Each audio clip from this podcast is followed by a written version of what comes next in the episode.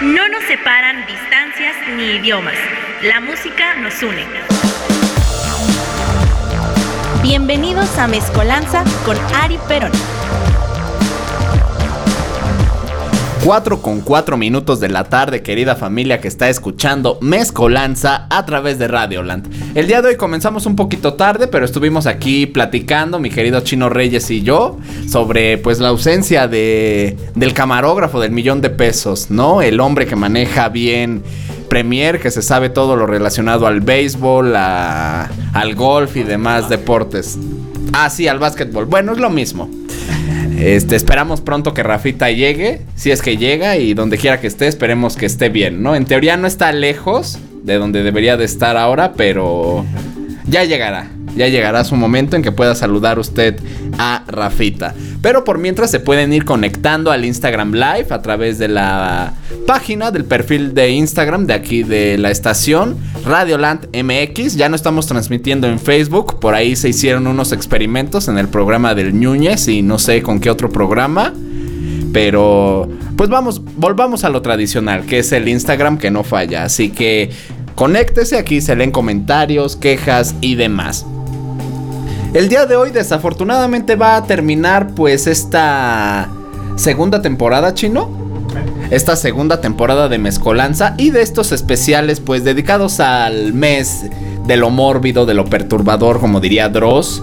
Porque realmente pues ¿qué es más terrorífico que lo que ha pasado en la vida real?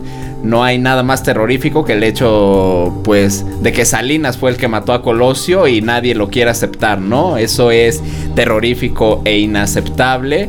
O el fascismo creciente en España, Italia y demás países de Europa, ¿no? Todo eso queda pues en la psique de un individuo por siempre, a diferencia de las películas de Pesadilla en la calle Elm o cualquier otra cosa. Y es que el día de hoy, pues nos tenemos que ir con broche de oro porque vamos a cerrar estos especiales con una persona realmente ruin y despreciable. Recordemos un poco que esto, esta miniserie de especiales de terror, pues empezó con el asesino serial francés Joseph Butcher de la Francia de 1869 y el programa pasado hablamos del emperador Bokassa I de la República Centroafricana de 1921 y el día de hoy pues vamos a regresar a Francia Francia tiene el honor de tener entre sus filas a la que posiblemente haya sido la persona más cruel, más malvada y más despreciable que ha pisado este mundo. El día de hoy el programa está dedicado a Barba Azul. De eso vamos a hablar durante todo el programa porque vaya que la vida de este hombre fue más que interesante y despreciable, también como lo advertí en, la, en el programa de la semana pasada, pues en este programa no nos vamos a reír. Eh, no vamos a... Ahora sí que a pasarla también. Va a ser un programa serio. Usted ya se dará cuenta por qué. Pero bueno, vamos a dar un poco de contexto de un hombre que vivió hace 616 años. Este personaje histórico nació en 1405-1404. Hay diferencias históricas, pero el punto es que esta persona vivió hace más de 616 años. En ese año comenzaron las, expediciones del almirante chino Zheng He para explorar más allá del mundo conocido. Su flota llegó hasta la costa oriental de África. También en 1405 nació el Papa Pío II y falleció el conquistador mongol uzbeco Tamerlán en un pueblo fantasma del actual Kazajistán. Fue un año con pocos acontecimientos históricos pero importantes a lo largo del mundo. Y bueno, para entender este último programa, así como los anteriores personajes, pues vamos a hablar sobre el concepto que rodea a estas personas. Ese concepto es el mal, como, como sí solo, la palabra mal. ¿Qué es esto? Esto es un término que ha sido estudiado y es estudiado por infinidad de disciplinas. La psicología, la ética, moral, antropología, sociología, política, que bueno, todo lo relacionado a la política evidentemente es malvado, es malévolo, así que no hace falta hacer hincapié en eso. También el derecho, la religión, la historia y la filosofía. Aunque realmente como tal, la ciencia que estudia el mal es la ponerología, tiene una propia ciencia que estudia este concepto, pues bastante subjetivo y que definitivamente ha acompañado al hombre desde tiempos inmemoriales. Pero ¿qué es el mal? ¿Qué se entiende como mal? Algunas definiciones indican que la maldad es el término que señala la ausencia de la bondad, que debe de tener un ente según su naturaleza o destino. También el mal es la característica de quien tiene una carencia o quien actúa fuera de un orden ético, convirtiéndose por ende en alguien o algo malo. Pero para usted, ¿qué es el mal? Esa es la pregunta de este pequeño bloque. Y por mientras, nos vamos con la primera canción. Esto es Morbid Glory, Gills de Rise 1404-1440 de Ancient Riots.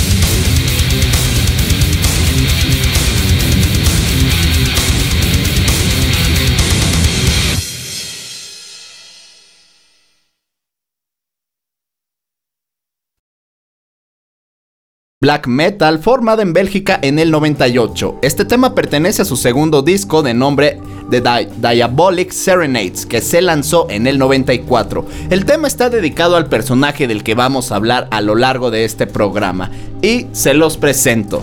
Gilles de Montmorency Laval, barón de Rice, llamado Gilles de Rice o mejor conocido por el apodo Barba Azul, que fue un noble francés asesino y quizá desafortunada o afortunadamente, el más grande pederasta que haya vivido en este planeta. Además, tiene la... ¿Cómo decirlo? Tiene el lujo el, el, mérito de haber participado en los años finales de la Guerra de los 100 Años junto a nada más y nada menos que Juana de Arco. Así que es un personaje histórico despreciable, pero que sin lugar a dudas es difícil de olvidar por su participación pues en una de las guerras más importantes y notorias que ha azotado el mundo, la Guerra de los 100 Años en Francia. Gilles nació el 10 de septiembre de 1405 en la Torre Negra del castillo Champtocé, ubicado en Champtocé-sur-Loire, en el seno de una familia aristócrata. Su padre, Guy de Rais, se había casado con la hija de su peor enemigo, Jean de Crown, para zanjar la disputa por una herencia. Del contrato matrimonial de Guy de Rais y Marie de Crown nacieron dos hijos, Gilles y René de Rais que quedaron huérfanos al morir la madre y el padre en 1405. Como dato adicional, a los 9 años, Gilles vio cómo su padre agonizaba al ser embestido por un jabalí que le clavó los colmillos en el estómago y le sacó las entrañas. Esto obviamente lo afectó de por vida. Boy de Rice tuvo el tiempo justo de hacer testamento y dejar instrucciones sobre lo que deseaba para sus hijos. Pero lo que este hombre no quería bajo ningún concepto era que sus hijos fueran cuidados por su astuto y malvado suegro, Jan de Crown. Dejó la tutela en manos de un primo que desafortunadamente no pudo hacer nada para evitar que el poderoso abuelo pues no hiciera caso a la voluntad de su yerno, ya que no iba a permitir que otro administrase las riquezas acumuladas en parte gracias a sus manipulaciones y que pronto pasarían a ese nieto. La vida con el abuelo le resultó instructiva, por decirlo menos, ya que en el castillo de Champtocé aprendió a hacer siempre lo que le venía en gana sin importarle si estaba bien o no.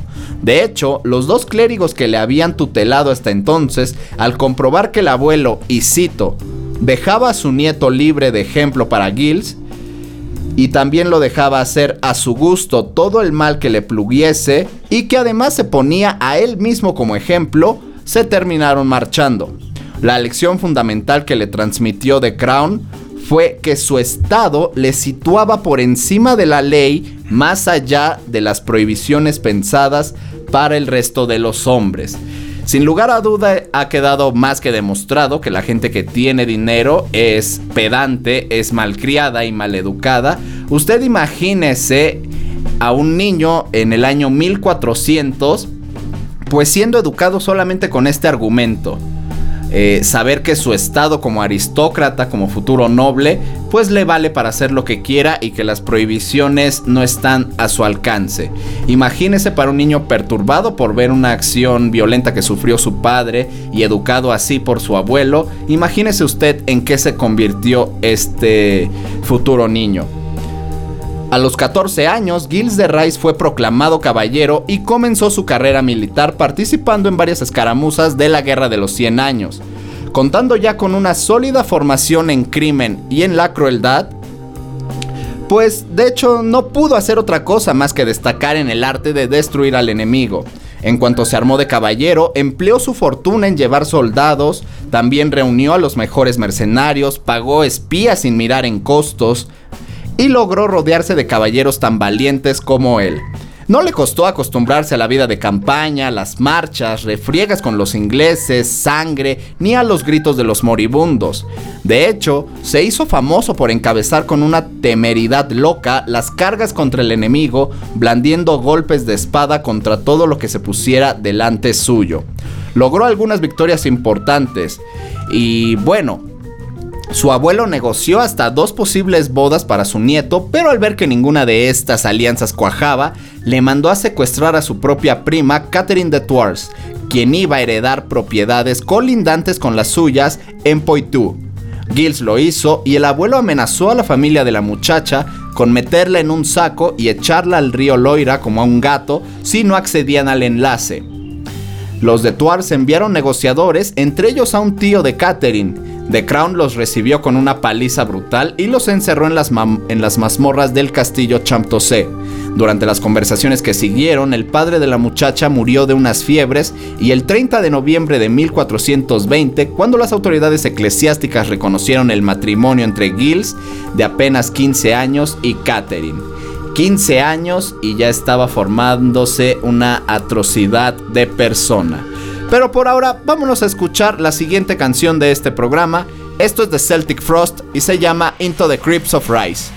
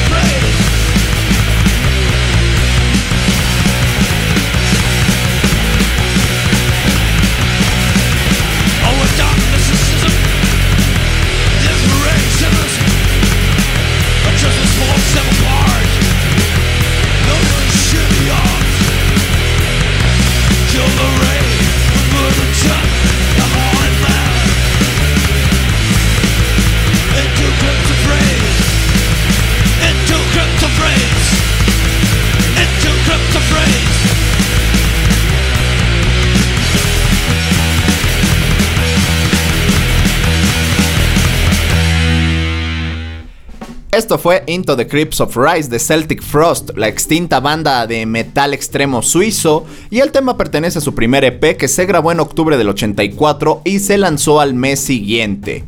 Continuando con la historia, pues a los 15 años Gilles de Rice ya estaba casado con su prima, y su abuelo liberó a los negociadores, pero las condiciones del encierro habían sido tan malas que el tío de la recién casada murió poco después. Este primer matrimonio tardó en tener descendencia. Marie, hija de Gilles y Catherine, nació en 1429. Un joven de 24 años era padre y aún faltaba lo peor.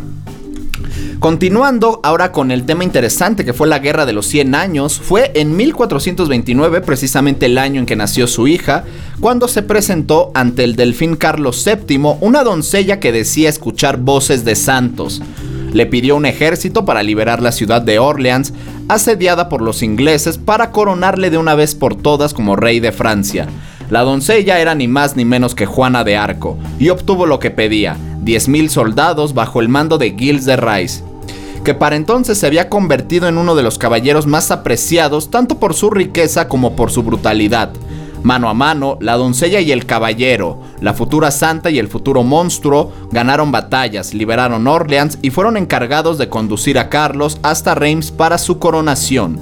Estas fueron las declaraciones de Gilles sobre Juana. Cuando la vi por primera vez parecía una llama blanca. Fue en Chinón al atardecer el 23 de febrero de 1429. Desde el principio fui su amigo, su campeón. En el momento que entró en aquella sala, un estigma maligno escapó de mi alma y ante el escepticismo del delfín y la corte, yo persistí en creer en su misión divina. En presencia de ella y por ese breve lapso, yo iba en compañía de Dios y mataba por Dios. Al sentir mi voluntad incorporada a la suya, mi inquietud desapareció. Como dicen sus declaraciones, a raíz de conocer a Juana de Arco, su personalidad dio un cambio radical. De hecho, llegó a contar que él vio en batalla como una flecha atravesaba el cuello de Juana de Arco y ella se la sacaba como si nada y seguía combatiendo.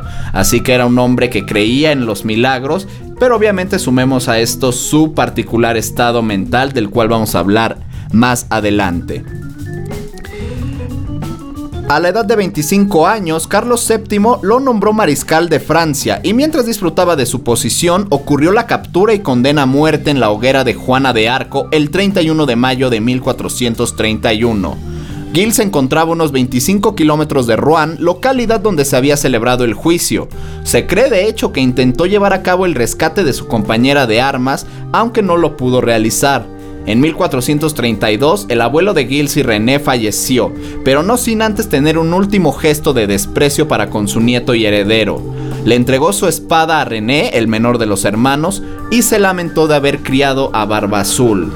Y con la muerte del abuelo, si este hombre ya era malo, imagínense al no tener la tutela de nadie, fue cuando se desencadenó. Además recordemos que algo importante era que si pusieron atención a la historia, el abuelo era un hombre extremadamente avaricioso, pero muy listo para administrar y hacer más grandes sus riquezas, cosa que afortunadamente pues Gilles no aprendió. La primera víctima de este hombre fue un niño pequeño al que degolló le cortó las manos, le extrajo el corazón y le sacó también los ojos. Con la sangre de esta y otras víctimas también escribía fórmulas para invocar al diablo en un libro de conjuros. A partir de este momento, todos los niños de Anjou, Poitou y Bretaña comenzaron a desaparecer misteriosamente. Nos vamos a ir con el tema que le va a dar la bienvenida al siguiente bloque, eh, un bloque demasiado crudo. Esto es Necropedophile de Cannibal Corpse. Estás aquí en Mezcolanza a través de Radioland.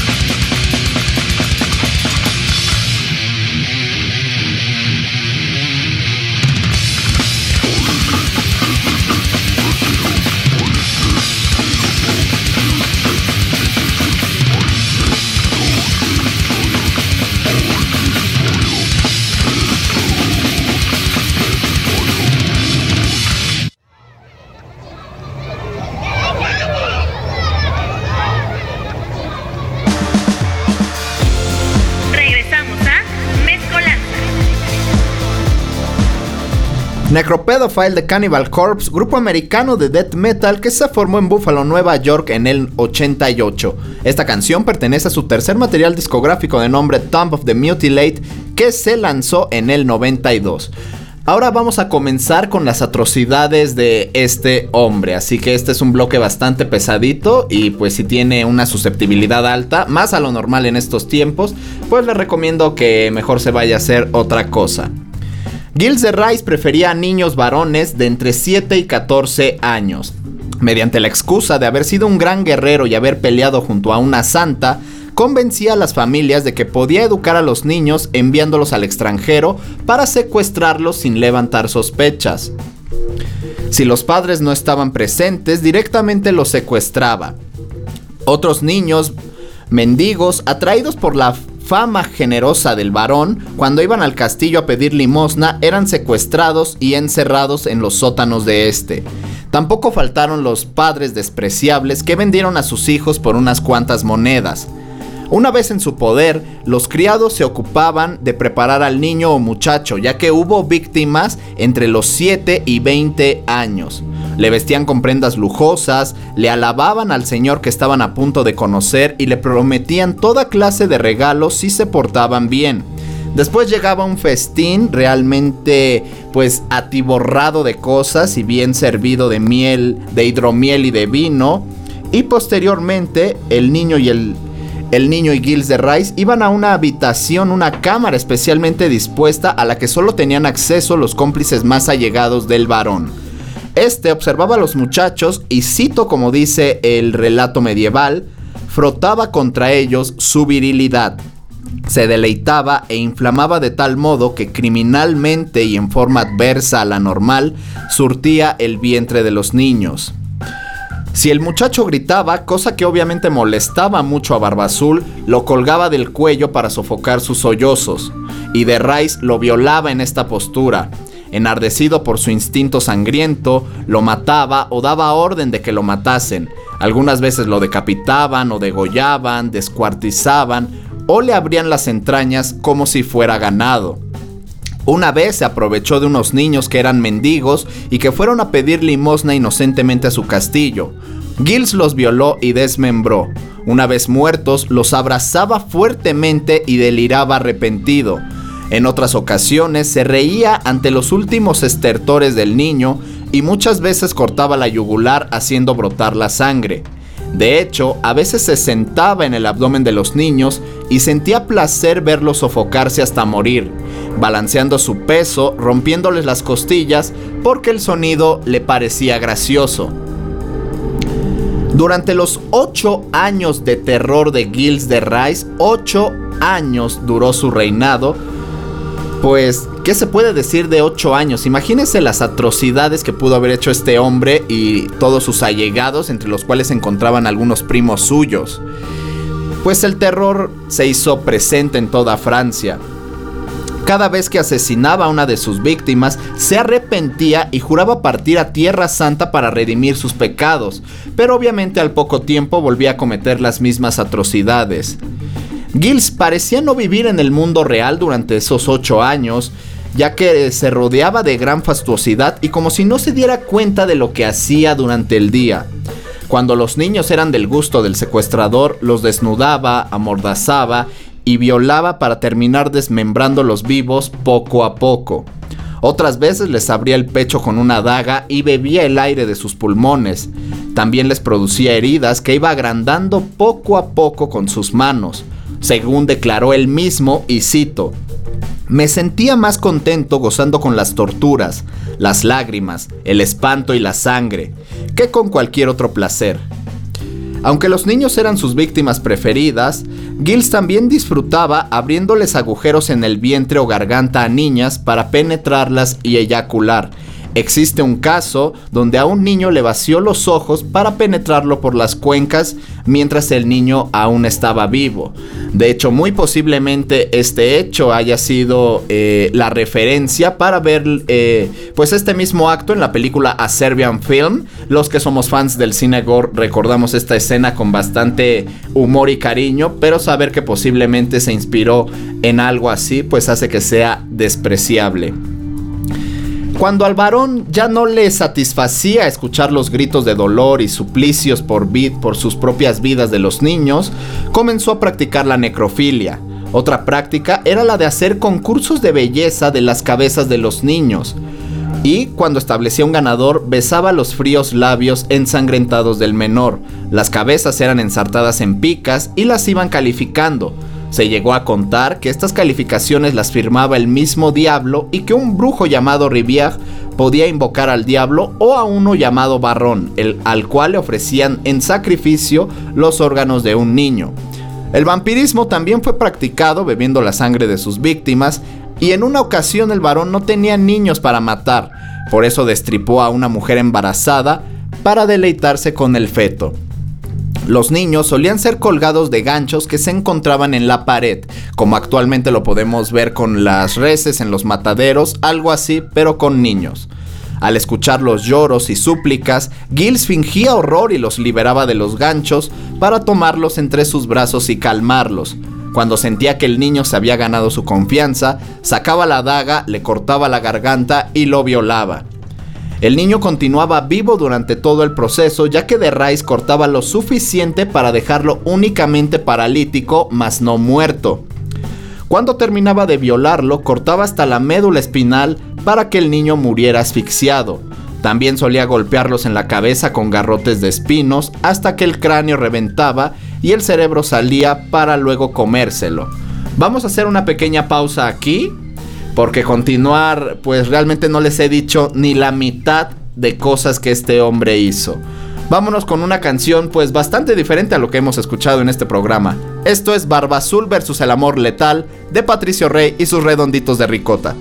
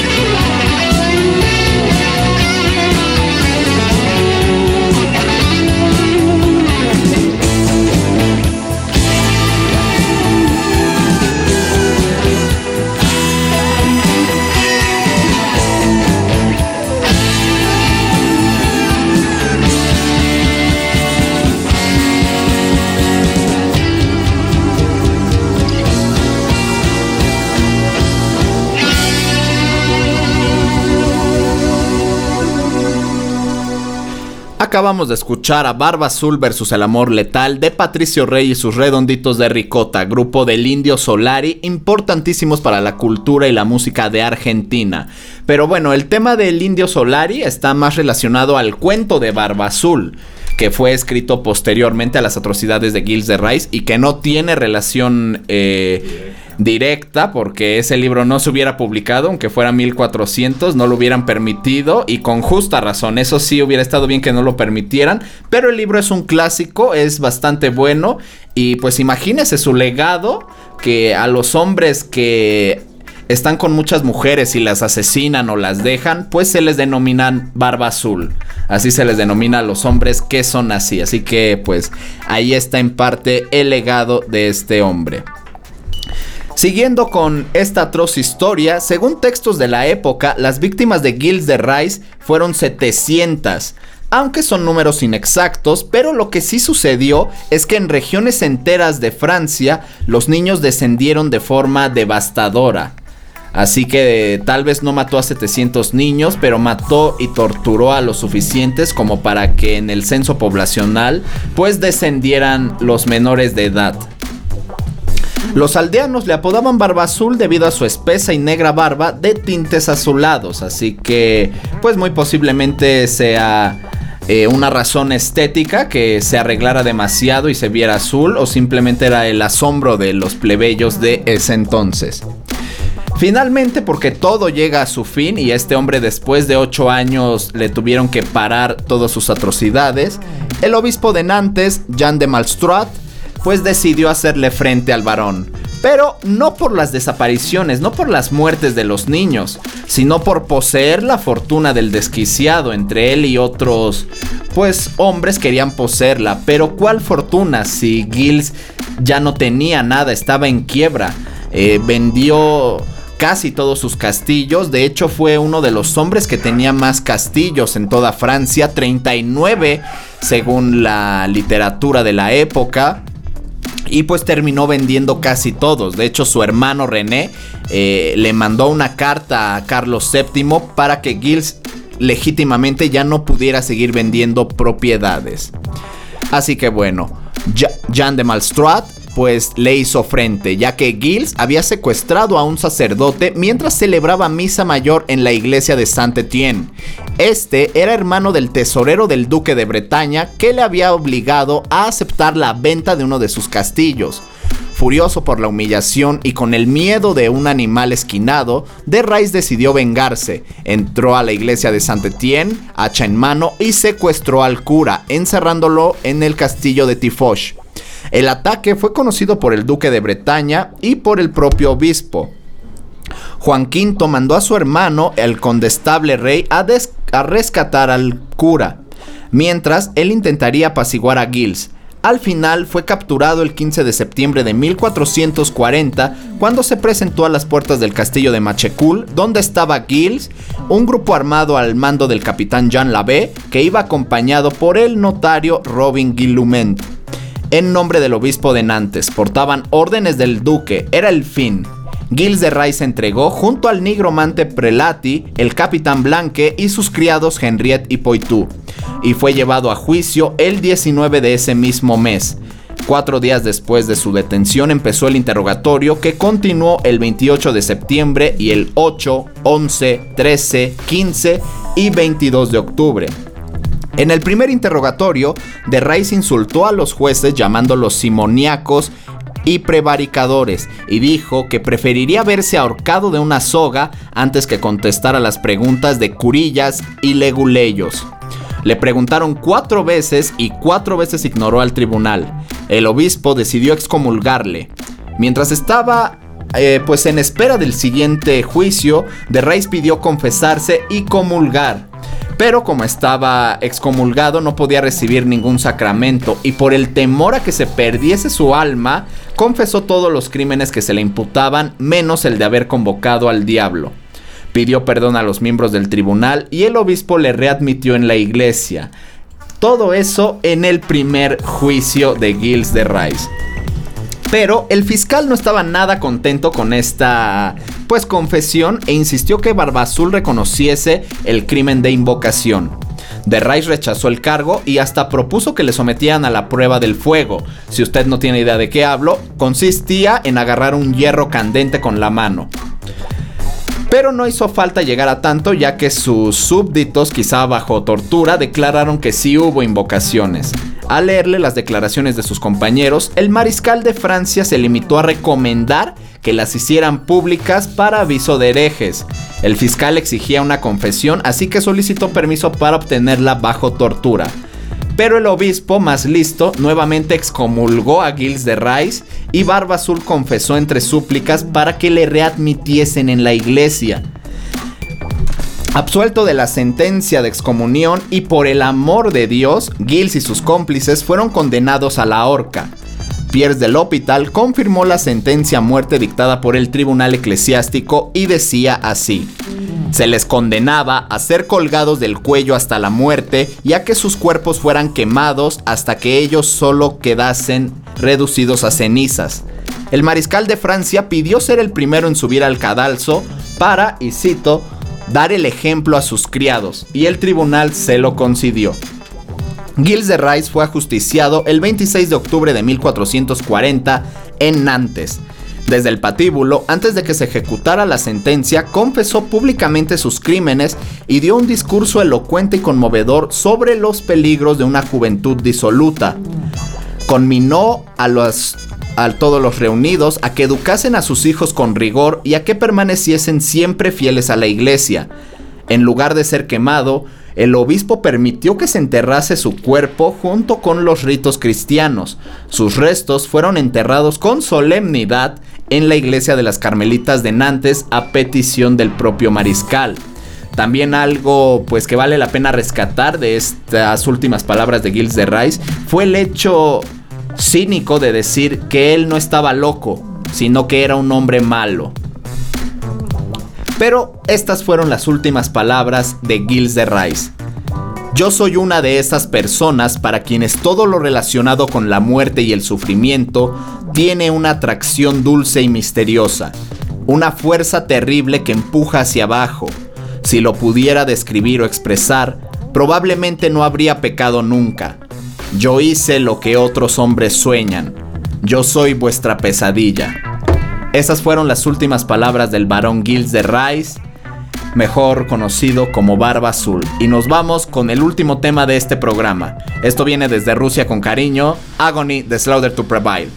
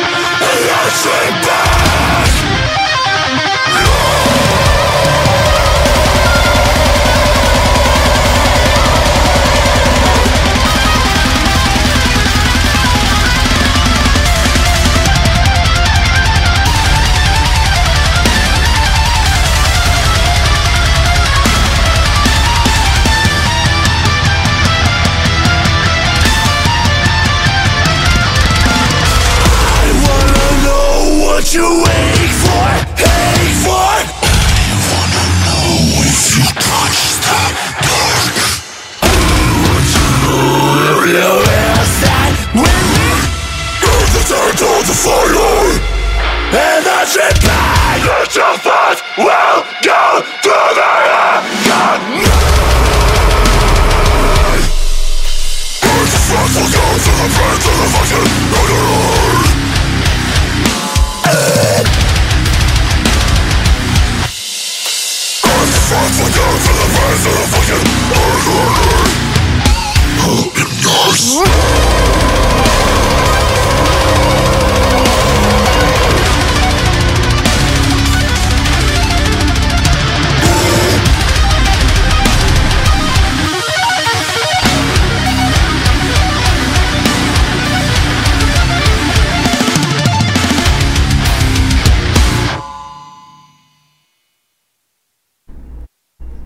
Terminamos de escuchar Agony de Slaughter to Prevail, grupo de deathcore de Rusia desde Ekaterimburgo, canción que se encuentra en Kostolom, el segundo disco de la agrupación Orundia de Rusia. Grupo bastante chido con una voz más que potente, Alex Terrible, de hecho en sus inicios eh, pues comparado casi como descendiente de Mitch Looker, el ex vocalista de Suicide Silence, que desafortunadamente falleció hace años y que para todos los que somos fanáticos del deathcore, del metalcore, etcétera, etcétera, pues nos sigue doliendo hasta el día de hoy.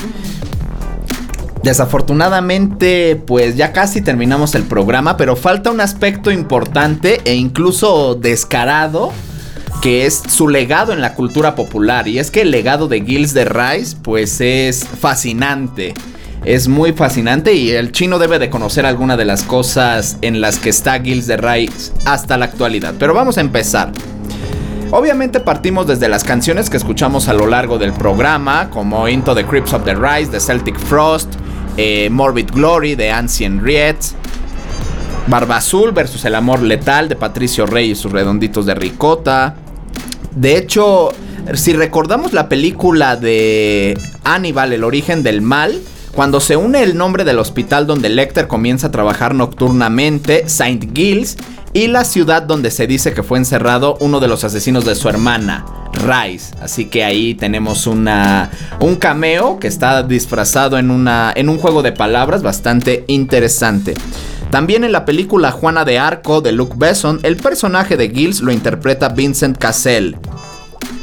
También eh, aparece en el álbum Ritual del grupo de Black Dahlia Murder la canción de Window. Hace referencia, narrada en primera persona, a las atrocidades de Giles. En el año 2000 nació un grupo musical escrito como Willes de Rice en la ciudad de Castellón, España.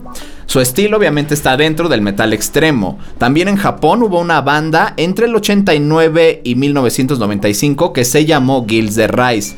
En Castlevania Legacy of Darkness aparece el nombre de este personaje para designar a un vampiro. Y qué, qué honor más propio, ¿no? Eh, meter a un pedófilo, eh, practicante de vampirismo, necrofilia, etcétera, etcétera, pues como un personaje de una de las sagas de videojuegos más enigmáticas y clásicas que existen.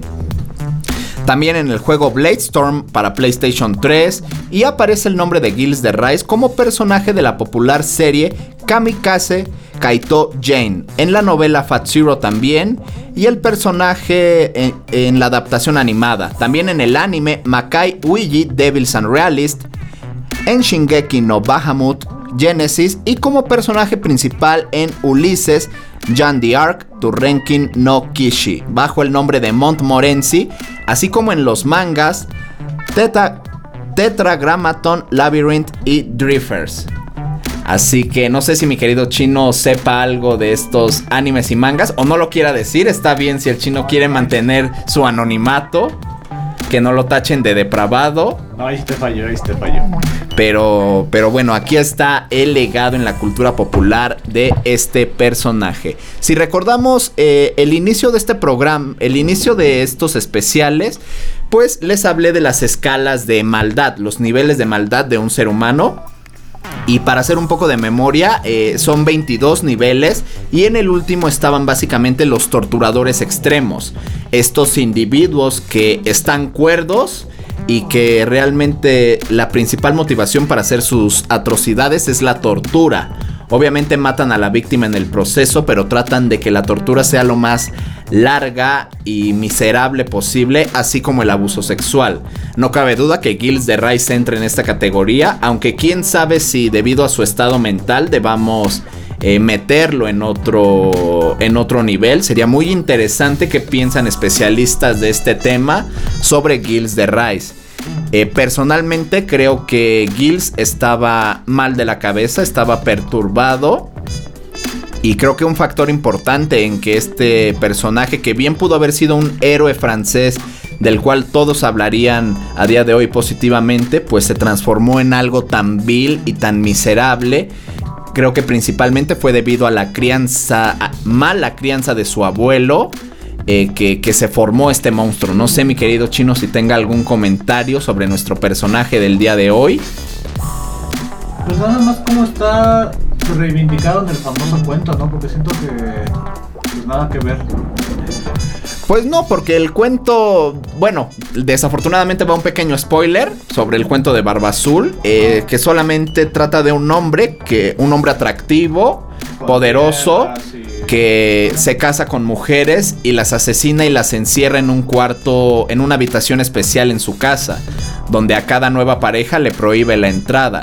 Eso es un barba azul en, eh, ya contemporáneo, un hombre que se dedica a eso, a estafar a varias mujeres, a acostarse con ellas y dejarlas, o peor aún, matarlas. Pero está, bueno. Pero está basado en, en Gills. Ajá, pero no, no, no siento el nivel de... De crueldad, obviamente. Maldad, maldad, porque vaya, esto es un cuento que bien entra en muchos, vaya, ahí está este, los del Marqués de Sade de los cuentos de esta. Ay, las dos mujeres son Creo que sí, pero ajá. Ajá, entra dentro como todo esto, pero no es el nivel de. Pues, de lo que realmente fue Gilles. Que yo, como lo dije hace rato, eh, yo creo que incluso para la época, pues. Eh, era inconcebible pensar en que alguien pudiera escribirle algo, un cuento basado en este hombre, en, alguien tan aberrante que hiciera estos actos, pues según palabras de los escritos medievales, tan antinaturales.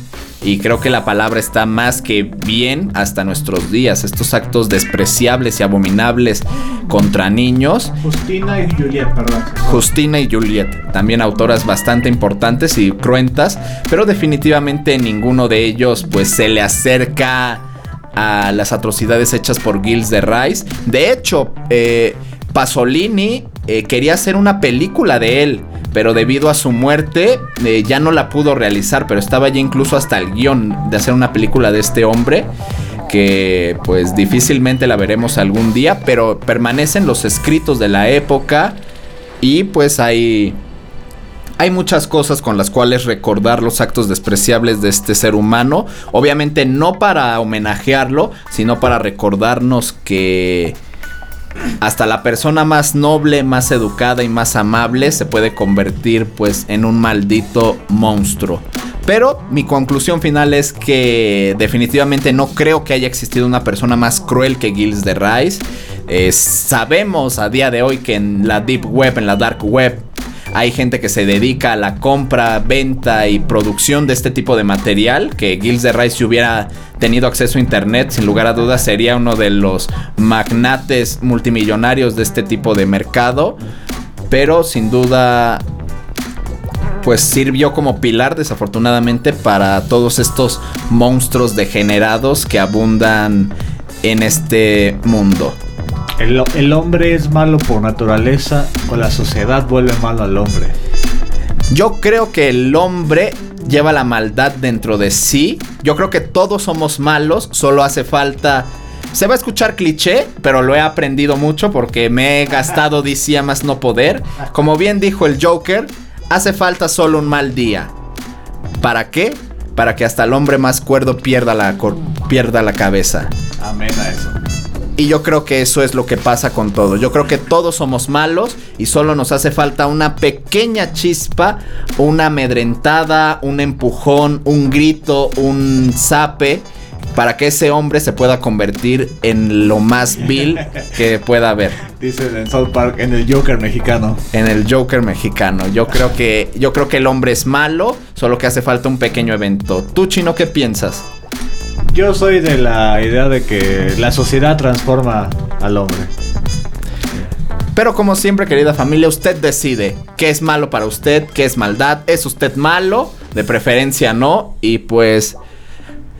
Esto fue el final de los especiales dedicados al mes del horror. No puede haber nada más terrorífico que esto. Así que yo los espero el siguiente jueves a las 4 de la tarde. Ya con programación normal, especial musical de algún país. O analiz- analizaremos algún género. Pero si quieren que continuemos, que busquemos a alguien despreciable, nos daremos a la tarea. Espero que hayan aprendido, que se hayan divertido y pues que se hayan perturbado un poco. Yo fui Ari Perón, o más bien soy Ari Perón. Espero llegar a mi casa el día de hoy, a no ser que pase algo y Rafa me atropelle. Algo siniestro. Gracias al chino, a Rafita que no estuvo y a la gente que se conectó aquí al Instagram Live. Paz, familia.